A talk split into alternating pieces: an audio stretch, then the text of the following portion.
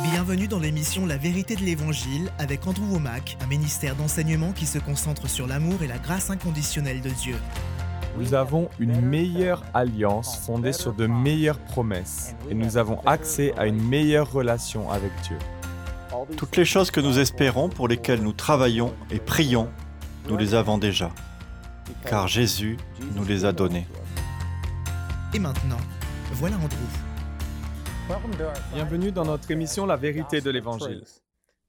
Aujourd'hui marque la fin de ma série intitulée Esprit, âme et corps. Et je peux vous dire que c'est une vérité qui a transformé ma vie. Je prie que Dieu parle aux gens à travers ces émissions, que vous receviez ces vérités, parce que si elles ont le même effet sur vous que sur moi, vous ne serez plus jamais la même personne. Et les gens qui vous entourent ne seront plus jamais les mêmes non plus. Vraiment, c'est puissant.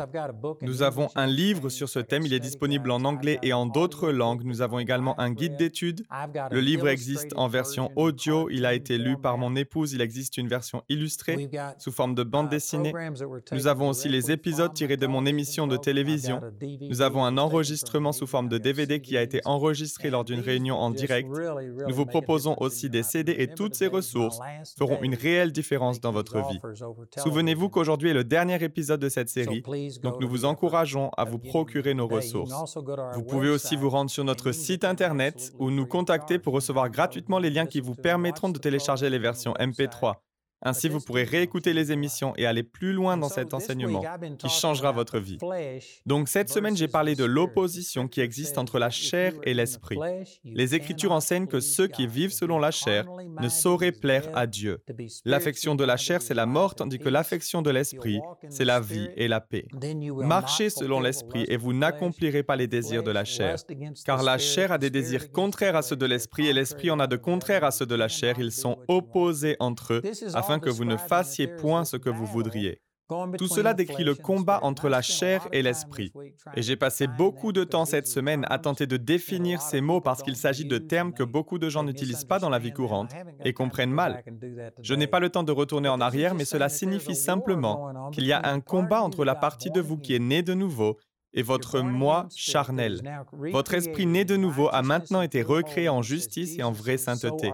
Comme Jésus est, tel vous êtes dans ce monde. Celui qui s'unit au Seigneur est un seul esprit avec lui. Vous avez la pensée de Christ, vous avez le fruit de l'esprit.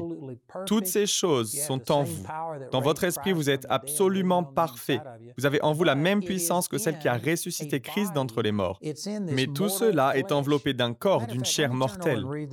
D'ailleurs, laissez-moi revenir sur ces vérités et vous lire un verset. Je ne l'ai pas encore utilisé, mais c'est dans 2 Corinthiens chapitre 4, verset 7. Il est dit, nous portons ce trésor dans des vases de terre, afin que cette puissance extraordinaire soit attribuée à Dieu et non à nous. Le trésor dont il est question ici est notre esprit né de nouveau, qui est identique à Jésus. Il a sa pensée, sa puissance, son onction, sa foi, toutes ces choses dont nous avons parlé, mais il se trouve dans un vase de terre.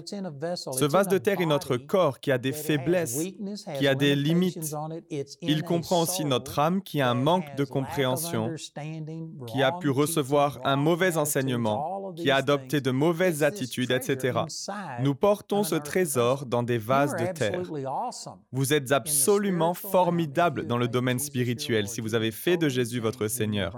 Vous avez été totalement changé et vous êtes une toute nouvelle personne, mais pour que cette nouvelle nature se manifeste, elle doit passer par le domaine de l'âme, par votre partie mentale et émotionnelle et par votre corps. Saviez-vous qu'au moment de ma nouvelle naissance, à l'âge de 8 ans, mon esprit était identique à ce qu'il est aujourd'hui. Mon esprit n'a pas grandi, il n'a pas changé, on ne lui a pas injecté davantage de puissance. À l'époque, j'avais déjà à l'intérieur de moi la même puissance qui a ressuscité Jésus-Christ d'entre les morts. Mais il y a bien eu un changement. Le changement a été dans le renouvellement de mes pensées. J'ai étudié la parole, Dieu m'a enseigné. Je comprends maintenant des vérités que j'ignorais auparavant. Les Écritures disent dans Proverbes chapitre 23 verset 7, car il est comme les pensées de son âme. Et parce que j'ai renouvelé mes pensées, j'ai été changé. Selon Romains 12.2, je suis transformé par le renouvellement de mon intelligence, afin de discerner et de rendre manifeste la volonté de Dieu, ce qui est bon, agréable et parfait. Parce que j'ai fait cela dans le domaine de l'âme, j'ai appris à céder à Dieu et à coopérer avec lui. Il m'a enseigné des principes qui permettent au trésor qui est dans ce vase de terre de se manifester. Et nous voyons de grandes choses se produire. Il y a à peine quelques semaines, nous avons vu un bébé ressuscité d'entre les morts. J'ai déjà apporté ce témoignage. Nous voyons de grands miracles se produire. Mais comprenez que j'ai exactement le même esprit que vous si vous êtes né de nouveau. C'est l'esprit du Christ. Mon esprit n'est pas en train de grandir, il ne change pas. Ce qui fait la différence, c'est le fait que je renouvelle mon intelligence et que je soumets la chair. Je contrôle ma chair, ou comme l'a dit Paul, je renie ma chair. Je fais mourir les actions du corps. En d'autres mots, il a renoncé à gérer sa propre vie. Il a laissé le contrôle à Dieu sur son nouveau moi qui a été recréé à l'image de Dieu. Il a laissé le Seigneur contrôler sa vie au lieu de la contrôler lui-même. Je dis toutes ces choses afin d'illustrer l'opposition entre la chair et l'esprit. L'opposition entre une personne qui vit selon sa propre sagesse, selon ses propres talents, ses propres capacités, qui ne dépend que d'elle-même et une personne qui vit par l'Esprit de Dieu. Le Seigneur veut que vous vous dépassiez. Il y a beaucoup de gens qui regardent cette émission qui ont limité ce que Dieu peut faire dans leur vie. Vous pensez, mais je n'ai pas les qualifications requises, je n'ai pas les capacités. Mais si vous n'essayez pas de faire quelque chose qui vous dépasse, alors vous n'avez pas encore trouvé la volonté de Dieu pour votre vie. Dieu ne va pas se contenter de vous demander de faire pour lui ce que vous pouvez faire par vous-même. Dieu vous appelle à faire quelque chose de bien plus grand que vous, qui vous oblige à être dépendant de lui. Écartez-vous du chemin et laissez-le accomplir sa destinée à travers vous. C'est de cette manière que Dieu vous parlera.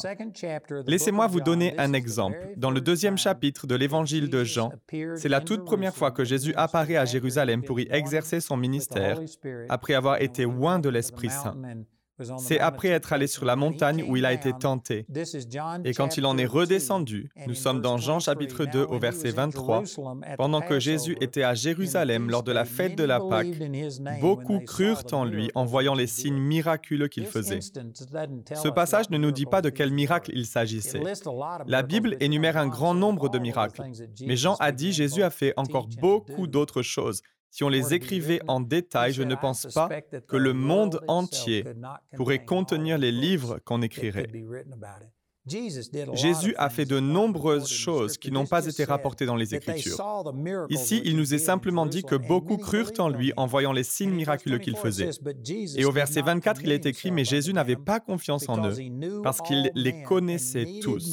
Il n'avait pas besoin qu'on le renseigne sur les hommes, car il savait lui-même ce qui est dans l'homme.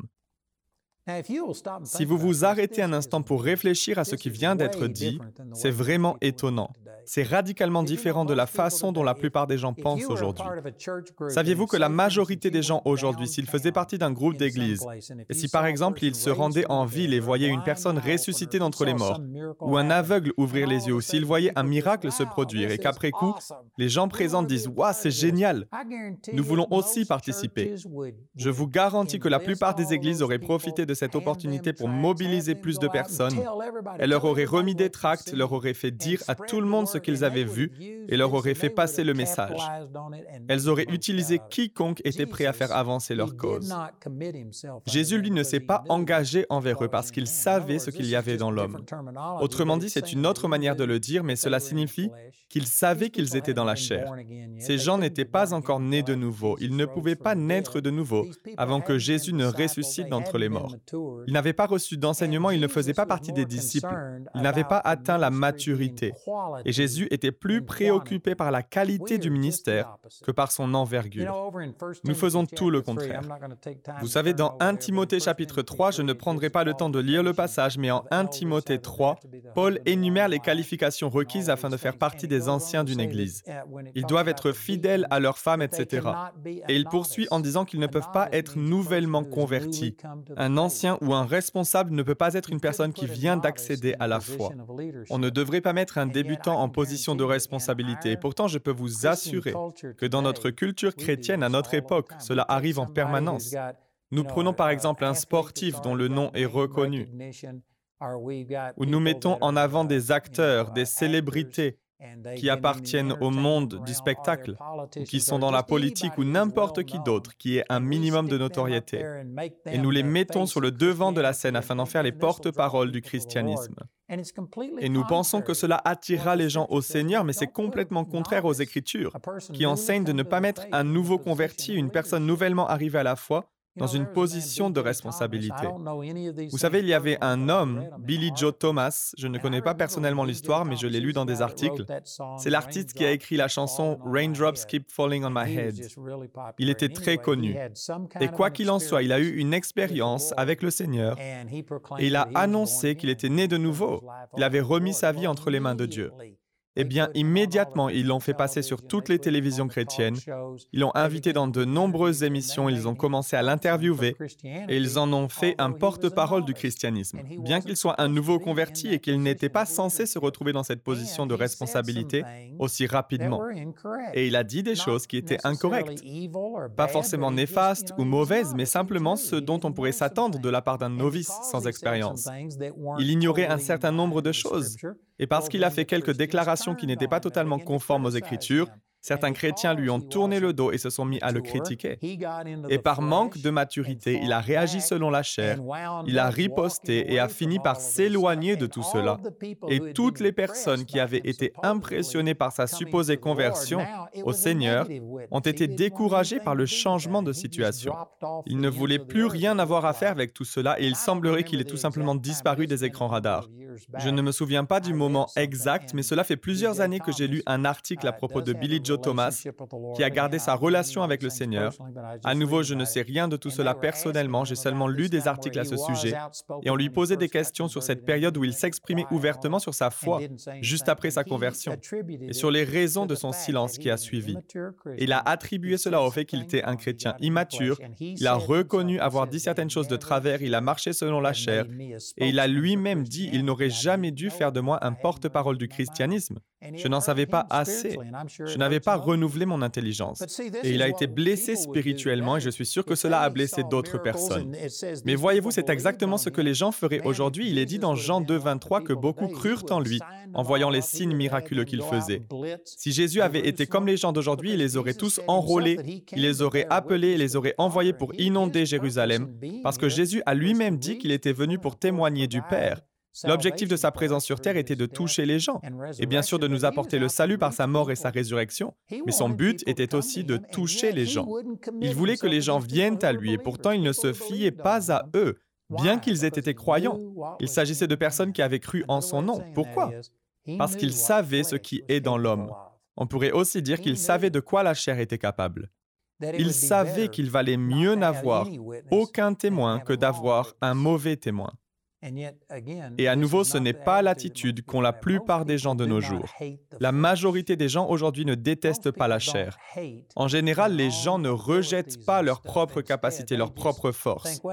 Au lieu de cela, ils pensent, oui, j'admets que je ne peux pas tout faire moi-même, j'ai besoin que Dieu intervienne et déverse un peu de son onction, un peu de sa puissance. Mais je suis tout de même assez génial tout seul. Mais non, on ne devrait pas penser comme ça. Soit on compte sur la chair, soit sur l'esprit, mais il ne peut pas y avoir une combinaison des on ne peut pas demander à Dieu d'oindre notre chair. Si j'avais le temps, nous pourrions nous tourner vers tant de passages de l'Ancien Testament. Mais vous savez, lorsque Dieu déversait son onction sur quelqu'un, elle ne pouvait pas venir sur la chair. Uh, Autour du tabernacle qui se trouvait au centre de la nation d'Israël, les Lévites, les sacrificateurs, campaient. Et si quelqu'un d'autre s'en approchait, quelqu'un qui n'était pas consacré comme eux, s'il touchait à l'huile d'onction ou même à un ustensile, il était puni de mort. Et cela indiquait qu'il y a une distinction entre ce qui est saint et ce qui ne l'est pas, entre la chair et l'esprit. Et non, on ne peut pas servir Dieu dans la chair et lui demander de le bénir. La clé de la vie chrétienne est d'apprendre à s'écarter du chemin et à dire Seigneur, je ne place aucune confiance dans ma chair. Tout comme Paul l'a dit en Philippiens chapitre 3 verset 3.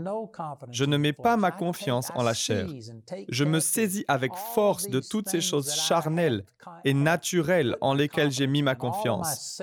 La valeur que j'accorde à ma chair, ma confiance en moi. Je prends tout cela et je m'en débarrasse, car Père, ma confiance est en toi. Vous savez, Moïse en est un bon exemple, car il suppliait de voir la gloire du Seigneur en Exode chapitre 32 jusqu'au chapitre 34. Il suppliait Dieu de lui montrer sa gloire, et Dieu lui a répondu, Je marcherai moi-même avec toi, et je te donnerai du repos. Et la réponse de Moïse a été, Si tu ne marches pas toi-même avec nous, ne nous fait pas partir d'ici.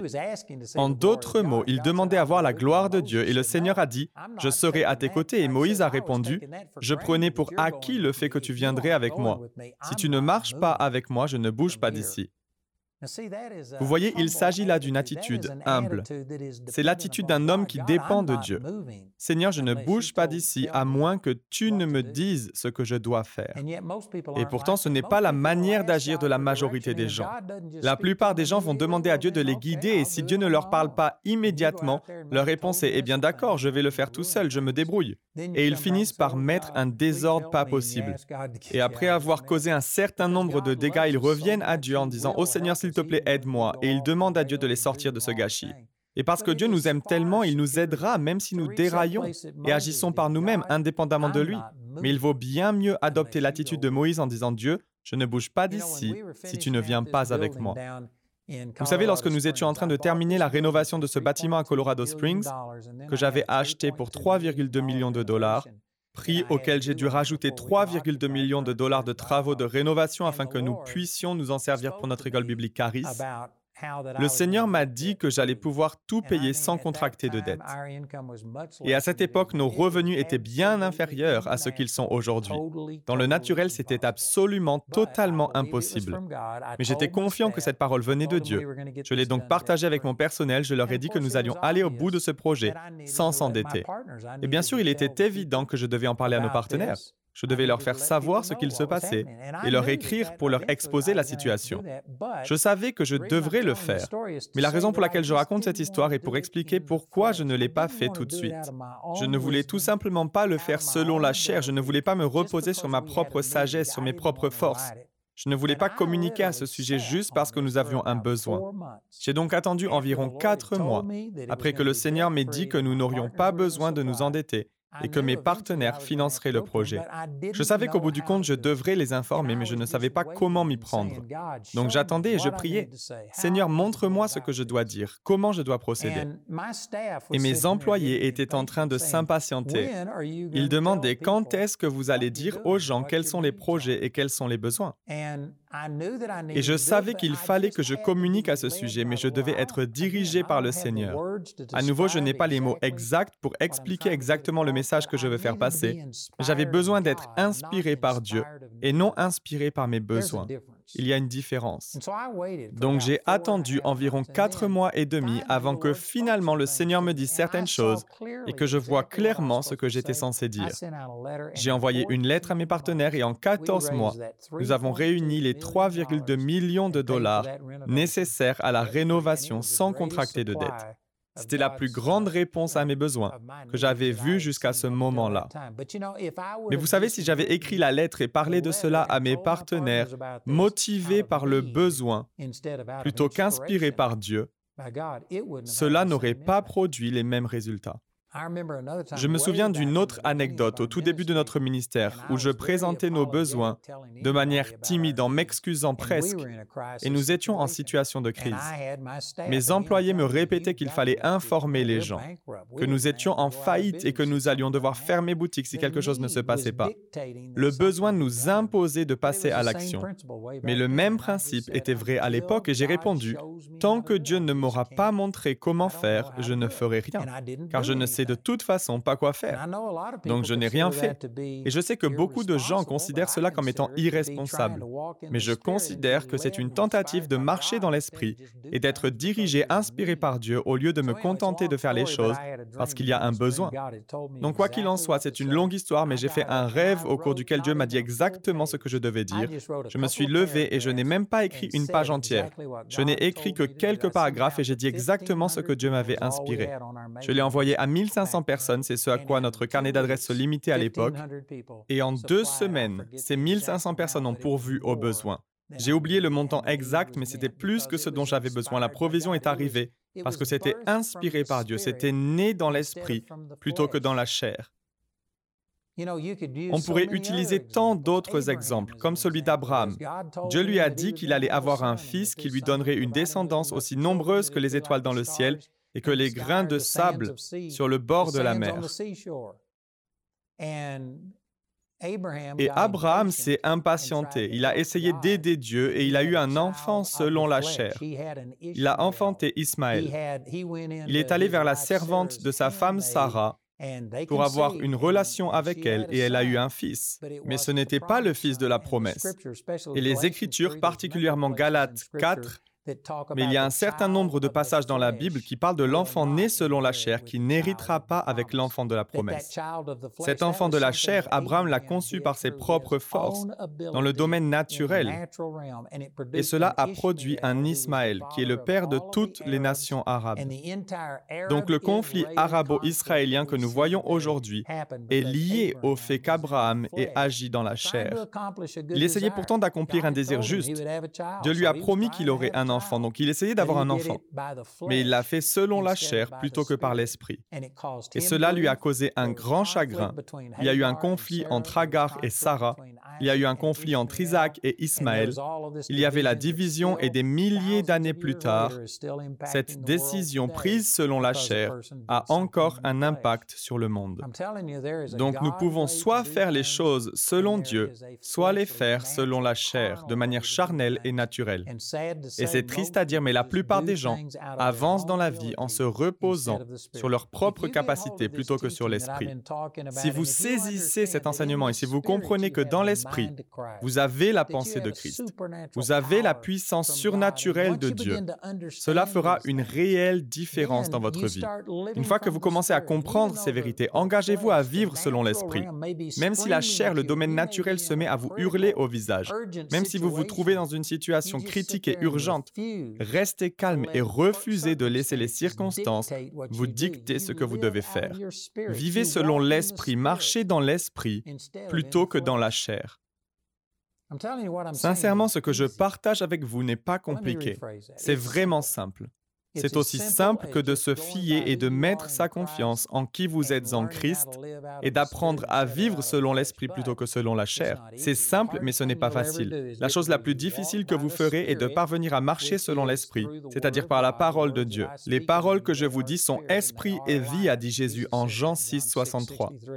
Vous devez commencer à vous laisser contrôler par la parole de Dieu, c'est-à-dire à être contrôlé par l'esprit plutôt que par vos réactions impulsives et votre chair. Au lieu d'essayer de tout faire et réparer par vos propres forces, au lieu d'essayer d'ouvrir les portes par vous-même, apprenez à marcher selon l'esprit plutôt que selon la chair. Cela transformera littéralement votre relation avec Dieu. J'ai encore plein d'éléments à partager sur ce thème, tout est dans ce livre. Je vous encourage vraiment à vous le procurer, je vous assure que cet enseignement peut transformer votre vie comme il a transformé la mienne.